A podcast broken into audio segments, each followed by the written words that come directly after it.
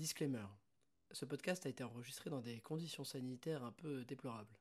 Je suis désolé d'avance pour la qualité de ma voix, c'est pas terrible, et puis parfois je vais tousser. Mais bon, le sujet était important, et j'avais envie de l'enregistrer ce soir. J'espère d'avance que ça va vous plaire, et je vous remercie pour les écoutes nombreuses et les retours chaleureux que vous me faites chaque semaine.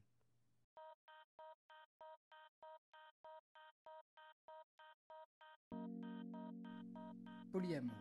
Orientation relationnelle présumant qu'il est possible et acceptable d'aimer plusieurs personnes et de maintenir plusieurs relations amoureuses et sexuelles à la fois. Pansexuel avec le consentement. Orientation sexuelle désignant l'attirance, l'affinité d'une personne pour les autres, indifféremment de leur genre, définant toutes les pratiques pornographiques, de représentation, choses, la domination, le amitié, jalousie, personne qui de la part des autres, amitié très exclusive, qui prend ombrage de tout attachement en l'autre, comperçu un nouvel objet et de ses attachements communication non violente, kinky, attitude de communication qui renforce notre aptitude à donner avec bienveillance et à inspirer aux autres le désir d'en faire autant. 10 minutes après l'amour. Épisode 3. Et t'en as une grosse?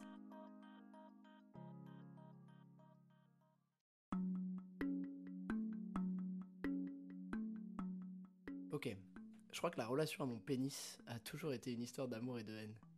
Aussi loin que je m'en souvienne, au moins depuis l'adolescence, mon pénis a souvent été le centre de mes inquiétudes sociales.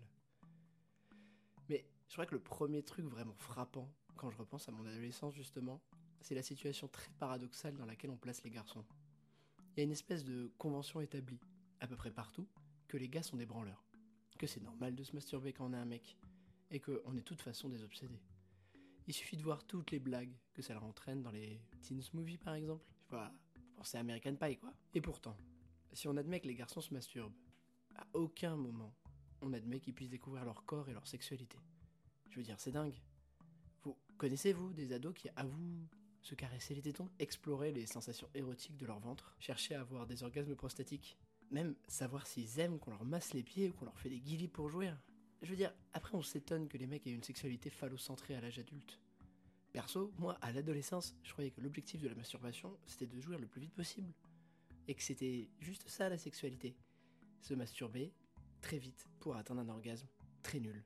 Et sauf que quand t'as les hormones en feu, bah tu recommences. Et ça paraît normal. Personne ne vient t'expliquer en fait que la sexualité c'est beaucoup plus large, que la sensualité, que l'érotisme, que la, bah, ton corps, euh, c'est pas juste ton pénis et que tu peux avoir énormément de sensations de façon tellement différente.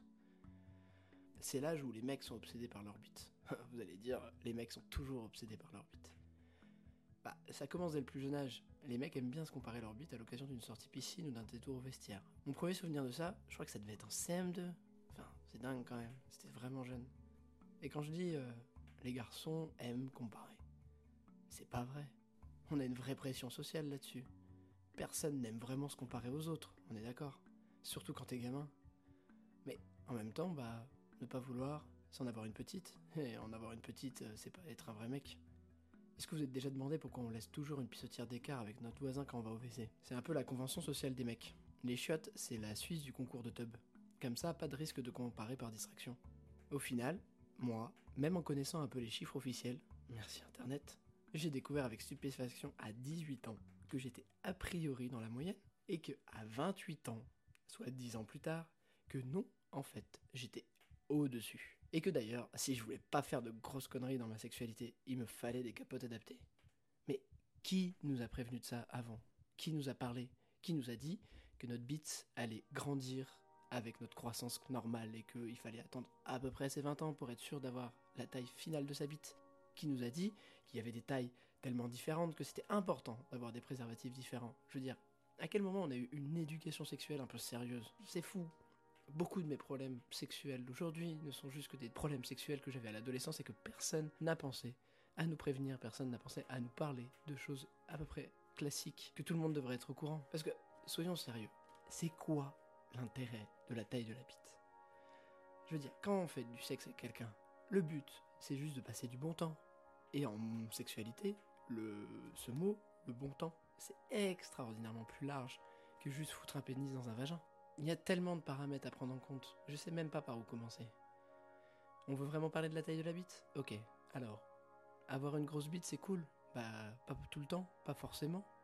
Déjà, ça dépend de votre partenaire. Peut-être que votre partenaire il a un, vagin plus petit et peut-être qu'il a anus un peu petit et qu'il aimerait pas en fait que vous ayez un sexe trop gros, ça peut être handicapant. Enfin, je sais pas, vous avez envie, vous, à chaque fois, de vous décrocher la mâchoire dès que vous devez faire une défellation C'est quand même pas le truc le plus pratique du monde. Vous avez envie parfois de faire une sodomie, mais vous avez peut-être jamais osé parce que votre partenaire est un peu trop bien membré. Et l'inverse, parce que là, on se jette des fleurs sur les grosses tailles, mais ceux qu'on a des plus petites, ils sont là en se disant mais voilà personne va vouloir de moi. Et en même temps je les comprends. Quand je vais sur Wild en tant que libertin qu'est-ce qui a marqué sur les fiches? Cherche TTBM très très bien membré endurant sportif qui va me faire tenir toute la nuit. Mais c'est quoi ce merdier? On n'est pas dans une compétition, on n'est pas dans une épreuve sportive, on est là pour se passer du bon temps. Et non, le pénis, c'est pas forcément l'outil le plus adapté pour passer du bon temps. C'est un outil un peu fragile, c'est un outil qui a besoin de plein de choses pour se sentir bien. Et surtout, c'est un outil qui a besoin d'être accompagné par plein d'autres choses. Vous avez une bite plus petite, et eh ben ouais, bah c'est cool, au moins, quand on vous fait une fellation, on peut vous faire une gorge profonde, on n'a pas à se décrocher la mâchoire, et franchement, bah, c'est kiffant, n'y a pas de problème. Je sais pas, vous partez un peu vite, et ben c'est pas grave, ça nous force aussi à penser un peu en dehors de ça, et aller chercher des choses à faire un peu plus cool, trouver des parties du corps, et puis voilà. Et peut-être que, je sais pas, vous avez une période réfractaire qui est hyper rapide, qui est, ou au contraire très très longue, ça veut dire que si vous faites l'amour, que vous jouissez, bah vous êtes plus capable de faire l'amour pendant une journée, deux jours, trois jours. Et alors Qu'est-ce qui est grave là-dedans en fait? Vous pouvez pas satisfaire votre partenaire? C'est pas vrai. Un partenaire qu'il soit masculin ou féminin, il n'est pas satisfait par la taille, par l'endurance, par la grosseur, euh, par votre capacité euh, à, réutiliser votre pénis. En fait, il y a un moment, il faut se rappeler, on a des mains, on a des bouches, on a de la peau, on a des corps, on a des membres, on a un cul, on a un pénis, on a fou, j'en sais rien, on a tellement de choses. Comment ça se fait qu'on se limite toujours à notre pénis alors qu'en fait on peut faire plein de choses? Et en plus, plus on va utiliser le reste, et plus notre pénis va se sentir libéré, et plus vous allez faire des trucs extra avec votre pénis. Enfin, quand ma femme est revenue de sa première vraie relation lesbienne, elle est rentrée avec des devoirs, en mode Hey, j'ai une fille, elle m'a fait jouir, elle m'a fait jouir, elle a pas de pénis, mais elle m'a fait jouir avec ça, ça, ça, ça. Et c'est trop cool. Et toi, c'est pareil, toi aussi t'as un genou. Moi aussi, je peux me frotter sur ton genou. Il n'y a pas que les meufs.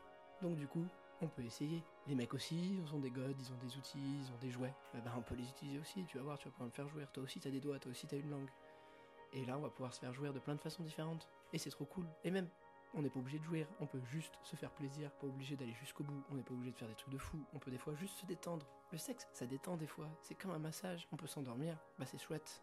Est-ce que vous connaissez vraiment un artisanat, un métier, une activité humaine où l'homme n'a pas créé des outils adaptés? Je sais pas, on fait tout avec des outils. C'est même en fait ce qui fait de nous des êtres humains, des êtres vivants plus évolués que les animaux. C'est en fait notre capacité extraordinaire à utiliser notre cervelle et surtout en fait des outils. Alors pourquoi en sexualité c'est pas pareil? Je suis désolé, mais moi si je fais jouer quelqu'un avec un god, eh ben c'est très bien. Si, une personne prend son pied avec moi alors que j'utilise un god, bah c'est très très bien. Pourquoi j'aurais forcément besoin, envie d'utiliser mon pénis? On a tellement de jouets maintenant. C'est, je veux dire, la technologie sexuelle, c'est juste Noël tous les jours. Tu pourrais passer tes journées à essayer de nouvelles choses et c'est juste trop, trop cool. Et c'est pas antinaturel, c'est pas bizarre, euh, c'est pas dérangeant, c'est pas une preuve que vous êtes, euh, que vous avez pas forcément les bons, euh, que vous avez pas forcément les bonnes compétences. Non, en fait, c'est juste trop cool de faire plein de trucs différents. C'est ça la sexualité, en fait, c'est d'essayer plein de choses et de faire plein de choses. Et puis surtout, hé, les mecs, rappelez-vous, vos orgasmes, ils sont pas terribles vos orgasmes avec votre bite. C'est pas terrible. On a accès à des putains de super bons orgasmes qui sont les orgasmes prostatiques. Et pourquoi on va pas chercher là-bas? Franchement, c'est vraiment le top du top. Même si vous n'arrivez pas à vous déclencher des orgasmes prostatiques, rien que le fait de le travailler, d'aller chercher votre prostate tout seul, avec des jouets, avec vos partenaires, avec des doigts, avec ce que vous voulez, ça va tellement augmenter la qualité de vos orgasmes. Franchement, rien que pour ça, ça vaut largement le coup. On n'est pas obligé de se limiter à notre bite, c'est pas le meilleur. C'est cool, et c'est bien, il faut le garder, ça fait partie de la sexualité, mais c'est juste un petit pan de la sexualité. J'avais plein de choses à dire sur ce sujet, et je pense que je vais y revenir. J'ai l'impression d'avoir été trop rapide, trop court, de ne pas avoir euh, eu la quintessence de ce que je voulais exprimer. Mais je veux juste faire passer ce message. Au final, arrêtez deux minutes de mettre la pression à votre pénis, ou à celui de vos partenaires. Il y a tellement de parties du corps, il y a tellement d'accessoires, il y a tellement de jouets, il y a tellement de situations, il y a tellement de scénarios, il y a tellement de façons différentes de faire l'amour que juste se limiter à ce boucher, c'est stupide. Vous pouvez jouir et vous pouvez faire jouir autrement.